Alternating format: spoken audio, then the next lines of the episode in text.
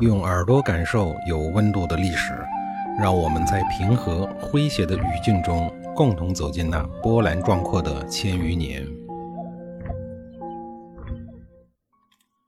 上一集里啊，我说到了晋文公为了救宋国的战略能实现，打算实施下一步计划的事儿。他的下一步计划呀，就是进军楚国的盟友魏国。公元前六三二年。晋文公御驾亲征，带领大军即日启程，直指魏国的五路。晋文公凭借救宋国的名义啊，一路大张旗鼓，部队呢是高举大旗，浩浩荡荡，前后绵延了百里之长，遮天蔽日。途经魏国的边境时啊，魏国百姓亲眼目睹了晋国大军的盛况呀，无不对晋文公发出由衷的敬佩。在军事实力的影响下，魏国百姓就有了背叛楚国。投奔晋国的意思。晋文公领着大军顺利地渡过了黄河，然后改走陆路，转而向五路方向行进。魏成功以为啊，晋文公的军事目的是指的曹国。为了不得罪晋文公啊，他传令四境紧守防线，不得与晋国人接触。晋国部队啊，就这样在没有任何骚扰的情况下，平安的、顺利的抵达了五路。到了这儿啊。晋文公又想起了当年在这儿挨饿的情形，不禁感慨万千。他转身对胡彦说：“呀，当年寡人在这儿向他们的老百姓要点零食吃，那帮子刁民竟然用一碗土来羞辱我。只有你说那是上天赐土的征兆，看来呀，你当年的之言就要应验了。”说完以后呢，晋文公意气风发，命令魏丑带领先头部队。以锐不可挡的气势啊，分东南北三个方向向五路城发起了猛攻。阙谷领着中军呢，在后面接应。五路城的主官奉魏成功的指令啊，没有对晋军进行防守。等到魏丑兵临城下的时候啊，他们这才意识到了危险，慌忙呀组织军队应战。魏丑手提钢刀，骑马绕着五路城转了几圈，然后从防守最薄弱的东门开始登城。这个人呀，身材壮硕，膀大腰圆，几步啊就来到了城墙之下。跟在他身后的士兵啊，更是多得如同蝼蚁一般。城上的守军看见这群来势汹汹的大兵，个个呢都心生胆怯。魏丑作为一名带头冲锋的猛将，凭借铠甲护身呀，根本不把城上飞驰而下的弓箭当回事没多久啊，他就登上了城墙，与城上的守军站在了一处。魏国军队架不住魏丑的勇猛。三员大将被接连杀死，十几颗卫兵的脑袋呀，也被魏丑给生生的砍下。后面的晋军呢，在主将的带领下，更是士气高昂，人人争先。凌厉的攻势一天比一天猛烈，没几天的功夫啊，五路城便被晋军占领了。而收到魏国求救信号的鲁国军队和楚国军队，这时候呢，还在奔赴在救援的路上，一切都晚了。拿下了五路城以后呢？晋文公迅速派大军冲向了魏国的都城朝歌，驻扎在朝歌城外，继续向魏国施加军事压力。与此同时啊，阙谷向晋文公建议说呀：“咱们这次救宋国呢，等于公然与南方的楚国势力翻脸，晋楚之间呀，必然有一场恶战。至于胜负呢，现在还很难料。如今呢，楚国领袖汉东势力庞大，晋国为了确保胜利啊，还要拉几个兄弟国家一同上阵。”晋文公听了以后啊，就示意他继续说下去。阙谷继续说道：“首先呢，咱们联络两个大国，齐国和秦国。秦国与咱们晋国呢有姻缘之盟，这个问题不大。而齐国呢，齐孝公刚刚病死了，继位的齐昭公啊，与主公您私交不错。况且呢，齐国历来也看不上楚国，他们肯定愿意出力。”晋文公对阙谷的建议啊，是全盘接受。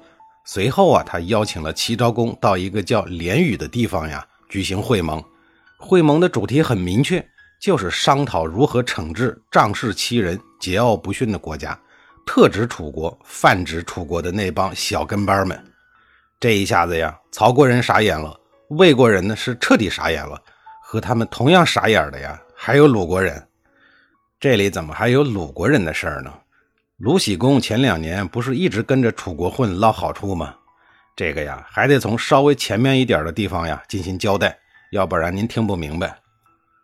魏国前面讲过，被爱养鹤的卫懿公折腾的呀，只剩下了五千多人。魏国这些年韬光养晦，忍辱负重，一心一意谋发展。到了这个时候呀，国力呢已经恢复的七七八八。魏国的五路被攻打的时候呢，鲁国受楚国的要求派兵去帮忙，结果呢还没到地方，就发现晋国呀竟然强大如斯，刚一出兵啊，就已经把恢复了七成功力的魏国打回了解放前，连国都朝歌呀都被围住了。面对强大的晋军呀。鲁国还要继续和楚国结盟吗？这个问题啊，如果没有明智的答案，就会有一系列的问题接踵而来呀。比如说，万一晋国哪天兵锋直指鲁国，怎么整啊？单靠自己的实力啊，肯定是搞不定晋国的，怎么办呢？投靠晋国，那楚国大哥那边怎么办呢？如何才能晋国、楚国两大高手之间找到保全自己的关键点呢？要知道啊，选择比努力重要。这个曾经困扰了中原二流国家郑国一百多年的世纪性难题呀，摆在了鲁僖公的面前。善用阴谋的鲁僖公呀，他还真找到了一个令人拍案叫绝的奇招。他直接杀了奔赴在救援魏国路上的鲁国大将，也就是公子买。然后呢，他告诉晋文公说呀，公子买这个人未得许可私自出兵，完全违背了鲁国的国家意愿。鲁国可从来没有和晋国结仇的意思。随后呢，鲁僖公又干了一件更不厚道的事儿，他又转过头告诉楚成王，说自己命令公子买去救援魏国，结果呢，这个家伙呀竟然失败了，还敢有脸逃回来。我杀了这个不争气的东西呀，以示惩戒。这种事儿啊，在写作圈呢，相当于一稿两投。公子买的一命两用啊，对于鲁国而言呢，也算是做了一笔划算的买卖。只是他本人呀，实在是太亏本了，没办法呀，谁让他跟随了一个不厚道的主子呢？针对公子买个人的悲惨命运啊，还得说那句话：选择比努力重要。有意思的是啊，楚成王对鲁僖公没有任何的怀疑，而晋文公呢，也接受了鲁僖公的说法。鲁僖公啊，凭借奇招脱身了。魏成功可没那么幸运，这个时候呀，被困在了朝歌城，动弹不得。楚鲁两国的救援军队已经撤回了，而向曹国求救的通道呢，也已经被晋国给切断了。这个时候的魏国呀，完全处于孤立无援的状态。眼下的晋军人多势众，锐不可挡。又听说晋文公联络了中原各大诸侯，要在连羽搞会盟，组团惩治自己。这下呀，他真是连死的心都有了，赶紧派大夫元轩啊来拜见晋文公。请求参加连羽的会盟，要投靠晋国。这个时候的魏国呀，已经是晋文公嘴边的一块肥肉，他哪儿还愿意轻易放过呢？于是果断的回绝袁轩说：“当年寡人借宿，贵国将我拒之门外；后来寡人借路，贵国再次拒绝。现在想要和谈呀，已经为时已晚。你还是回去告诉你们的国君，让他早点准备后事吧。”袁轩只得回去，将晋文公不答应结盟的事情呀，告诉了魏成功。魏成功万般无奈地说：“如果当年先君愿意接纳流浪而来的重耳，他就没有讨伐我们的借口，又哪会有今天的兵祸之事呢？”这时候的魏国百姓啊，听说晋文公即将率领大军和魏国决战，惊恐之余啊，对魏成功投靠楚国的行为啊，更加的恼怒。竟然自发的聚起了数千人，围堵在宫门外，要求魏成功禅位。魏成功自知众怒难犯呀，只好把国政交给了自己的弟弟姬瑕代理，史称魏忠废公，并让元宣辅政。然后呢，他便带着几名亲信，连夜逃出了朝歌城，跑到了一个叫襄陵的地方躲了起来，也就是今天的河南省商丘市的睢县境内。国君都走了，那魏国的命运该走向哪儿呢？下一集里，我再给您讲述。